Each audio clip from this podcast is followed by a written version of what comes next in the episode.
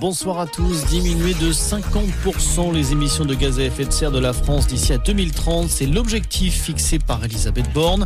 La première ministre a dévoilé cet après-midi son plan d'action. Tout le monde prendra sa part, a-t-elle précisé. La moitié de l'effort sera assuré par les entreprises, un quart par l'État et les collectivités le dernier quart par les ménages.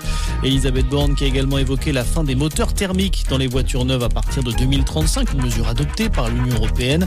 En réponse, la France devra installer des bornes électriques sur tout le territoire, a indiqué la chef du gouvernement. Un hommage national sera rendu aux trois jeunes policiers morts hier dans un accident de la route à Villeneuve-d'Ascq dans le Nord. Il devrait avoir lieu en fin de semaine à Roubaix où travaillaient les fonctionnaires décédés, annonce de Gérald Darmanin. Le ministre de l'Intérieur s'est d'ailleurs rendu ce matin au commissariat de la ville pour apporter son soutien aux collègues des victimes. Rappelons qu'une enquête a été ouverte pour blessures et homicide involontaire. La procureure de Lille doit apporter des précisions dans la soirée lors d'une conférence de presse. Dans l'actualité également, des parents d'élèves attaquent l'État français en justice. Rassemblés dans un collectif baptisé On veut des profs, ils dénoncent le non-remplacement des enseignants absents à l'école. La même action avait déjà été menée l'an passé.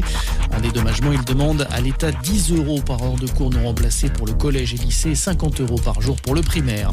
À l'étranger, de nouvelles fouilles dans l'affaire Madi. La police portugaise va lancer demain des recherches près d'un barrage. Il est situé à une cinquantaine de kilomètres du lieu où la fillette de 4 ans a disparu. C'était en 2007. Le site était fréquenté par le principal suspect dans cette affaire, un Allemand mis en examen l'an passé et déjà condamné pour des abus sexuels sur des enfants. On termine avec le foot. Le Havre à 90 minutes de la Ligue 1. Si les Normands s'imposent ce soir à domicile face à Valenciennes en clôture de la 36e journée de Ligue 2, eh ils seront mathématiquement assurés de jouer dans l'élite la saison prochaine. Rencontre à suivre à partir de 20h45.